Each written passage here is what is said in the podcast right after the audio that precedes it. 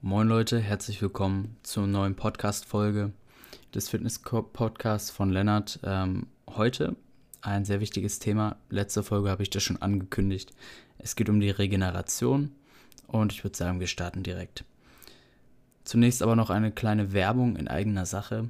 Ich launche heute am 27.06.2022 mein Online-Coaching ähm, in Sachen Fitness und Abnehmen, Zunehmen. Personal Coaching und ist komplett kostenlos. Ich ähm, stelle euch noch einen Link unten in die Videobeschreibung zu meinem Instagram-Profil und zum Instagram-Profil der Coaching-Seite.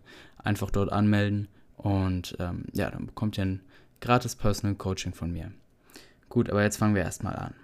Also, zunächst, ich habe letzte Folge euch ja schon erklärt, dass man Fitness bzw. wie man ähm, ja, Muskeln aufbaut, dass das eine bestimmte Aufteilung hat. Und diese Aufteilung habe ich ja beim letzten Mal gesagt, 60 bis 70 Prozent Regeneration, also das Thema, über das wir heute reden, 20 Prozent Ernährung, 20 bis 30 und 10 bis 20 Prozent dann Training. Ja, beim letzten Mal haben wir über das Training geredet und das Training korreliert sehr stark mit der Regeneration da ein Training natürlich ein Reiz ist, ähm, was uns sowohl ähm, metabolistisch, das heißt unseren Kreislauf fordert, als auch unsere Muskeln. Und da gibt es ein Prinzip, das Prinzip der Superkompensation. Das erkläre ich euch mal ganz kurz. Das heißt, wenn ihr trainiert, ihr setzt einen Reiz, dann sind sozusagen eure Muskeln erstmal geschädigt und ähm, deswegen direkt nach dem Training und in den folgenden Stunden nicht mehr so leistungsfähig. Dann gibt es eine gewisse Regenerationsphase. Wenn ihr regeneriert, seid ihr irgendwann an dem Punkt, dass ihr wieder genauso leistungsfähig seid. Und dann gibt es einen gewissen Zeitraum, wenn ihr noch ein wenig mehr regeneriert, das nennt man Superkompensation. Und in diesem Zeitraum, wo ihr sozusagen perfekt regeneriert habt, da seid ihr leistungsfähiger als vor dem Reiz. Natürlich nimmt äh, diese Phase auch wieder ab, wenn man zu lange Pause gemacht hat. Und ähm, ja, das nennt man wie gesagt Superkompensation. Deswegen habt ihr bestimmt auch schon gehört, ähm, zweimal in der Woche eine Muskelgruppe trainieren. Die Superkompensation tritt meistens nach zwei Tagen ungefähr, zwei bis drei Tagen ein. Und wenn man sehr starke Reize gesetzt hat, kann so eine perfekte Regeneration auch mal eine Woche dauern. Deswegen sollte man Muskelgruppen nicht, beziehungsweise die gleichen Muskeln, nicht äh, täglich trainieren, weil dort ähm, die Regeneration zu wenig kommt, beziehungsweise zu wenig vorhanden ist. So, das kurz zur Superkompensation. Ähm, ja, das wird heute eigentlich nur eine kleine Folge, weil Regeneration ist eigentlich relativ simpel. Man muss eine Sache wirklich optimieren. Und diese Sache ist der Schlaf. Der Schlaf zählt so stark, ich kann es euch wirklich gar nicht beschreiben. Ich merke das bei mir selber. Ich schlafe schlaf normalerweise um halb zehn fragt ihr euch, wow, halb zehn, das ist echt verdammt früh, das kriege ich ja gar nicht hin. Ich sage euch, ich krieg's jetzt im Sommer, wird es auch echt schwer für mich. Da schlafe ich manchmal erst um 10 ein. Aber da merke ich, weil ich um 6 Uhr wieder aufstehen muss, 8 Stunden Schlaf. Boah, das ist schon ein bisschen wenig.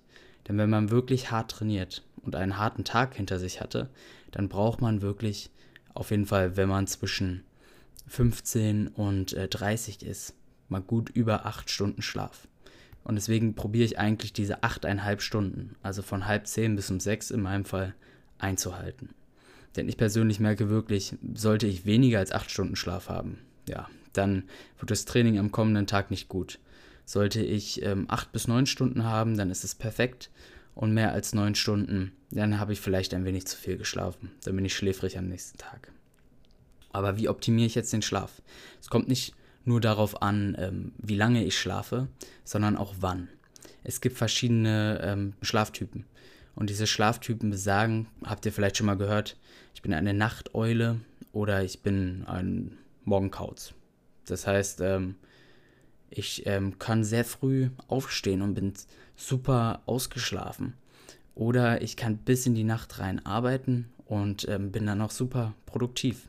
Und wenn ihr das wirklich merkt, ihr seid um 12 Uhr Nacht, um 1 Uhr nachts, seid ihr immer noch super drauf und ihr könnt gar nicht schlafen, dann fallt ihr wohl eher in die Kategorie der Nachteule hinein. Aber wenn ihr schon um 5 Uhr aufsteht, ja, dann seid ihr Frühaufsteher.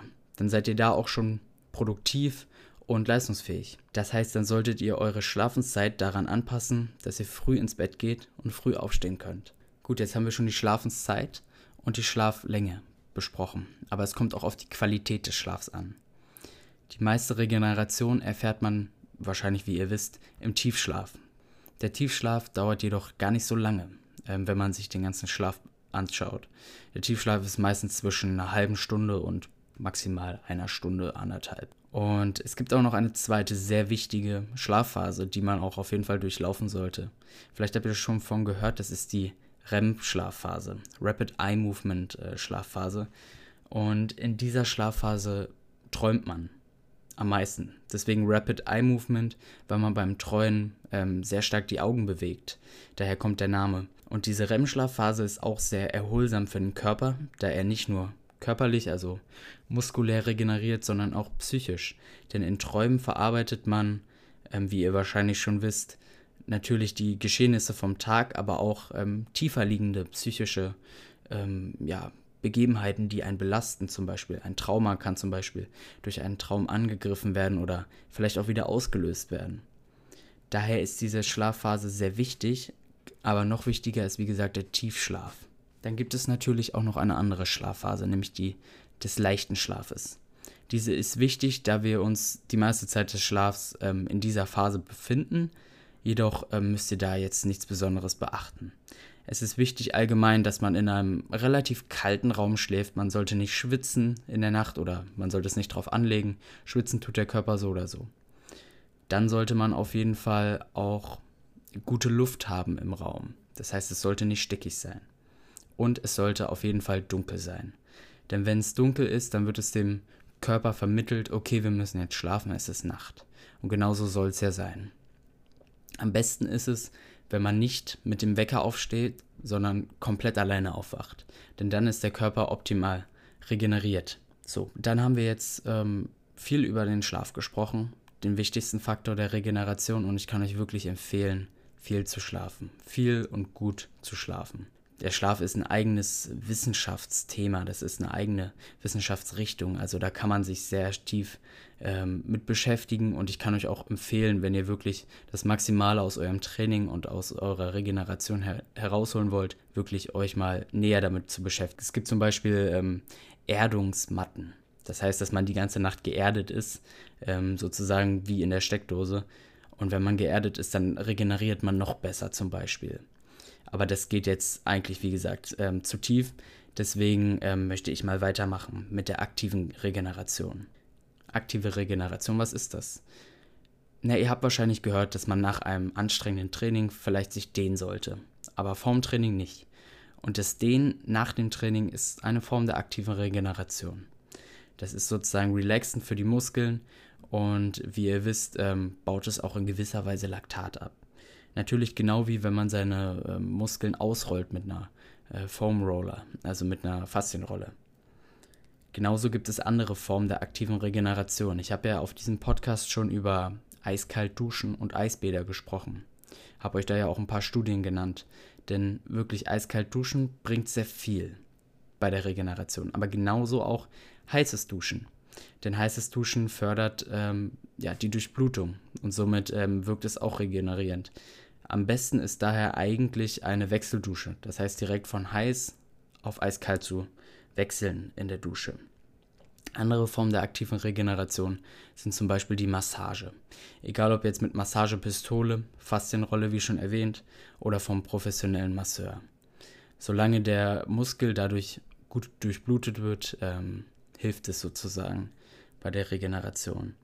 Insgesamt kann man auch sagen, dass das Essen, also wie viel man isst, ähm, wie viel Makronährstoffe man isst, ähm, ob, man im, ob man im Kalorienüberschuss ist, das wirkt sich auch auf die Regeneration an. Denn ihr könnt euch vorstellen, wenn man sehr starkes Essen isst, was schwer zu verdauen ist, dann kann es echt auf den Magen schlagen und die Regeneration hemmen. Aber wenn man das Richtige isst, im richtigen Amount, also im richtigen, in der richtigen Menge, dann kann sich das positiv auf die Regeneration auswirken. Daher kann ich auch empfehlen, wirklich zwei Stunden vorm Schlafengehen nichts mehr zu essen. Ein weiterer wichtiger Faktor der Regeneration ist das Trinken. Über das Wasser an sich möchte ich auch nochmal eine Podcast-Folge machen, aber lasst mich euch nur so sagen, ihr müsst wirklich drei Liter am Tag Wasser trinken. Besonders jetzt, wo, es richtig heiß ist, ich schwitze hier, es sind 33 Grad draußen, bietet es sich sogar an, wirklich mehr als drei Liter Wasser zu trinken. Besonders wenn man noch Training macht. Daher kann ich euch das Trinken wirklich auch nur sehr empfehlen. So, das waren jetzt die Formen der aktiven Regeneration. Passiv sowohl als auch aktiv ist, ähm, wie gesagt, der Schlaf. Und wenn ihr das wirklich beachtet, guten Schlaf und vielleicht gewisse Cooldown und Warm-up nach dem Training und vor dem Training, dann seid ihr schon ganz gut dabei bei der Regeneration. Komplett die Regeneration zu optimieren, bietet sich eigentlich nur für Leistungssportler an, beziehungsweise für Hochleistungssportler. Aber diese haben ja meistens auch ein komplettes Team aus Physiotherapeuten und Wissenschaftler hinter sich, welche das natürlich dann schon komplett optimieren und ähm, auf eine optimale Regeneration als auch Ernährung und Training ähm, ja halt planen. Gut, das wäre es dann auch schon zum Thema Regeneration. Falls euch eine Sache näher interessiert, zum Beispiel, ich sollte nochmal ein Update machen zum Kaltduschen, ich mache es immer noch, oder ähm, zum Schlaf nochmal näher darauf eingehen, dann schreibt es mir gerne, ähm, zum Beispiel auf Instagram, da heiße ich lernern.farbig und ja, dann komme ich darauf zurück und drehe nochmal eine Folge darüber. In der nächsten Podcast-Folge nächste Woche werde ich über das Training reden, in Kombination mit ein wenig ähm, Ernährungslehre. Und bis dahin wünsche ich euch noch einen schönen Tag. Schaut bei meinem Coaching vorbei, wie gesagt, komplett gratis. Deswegen gönnt euch. Bis dann.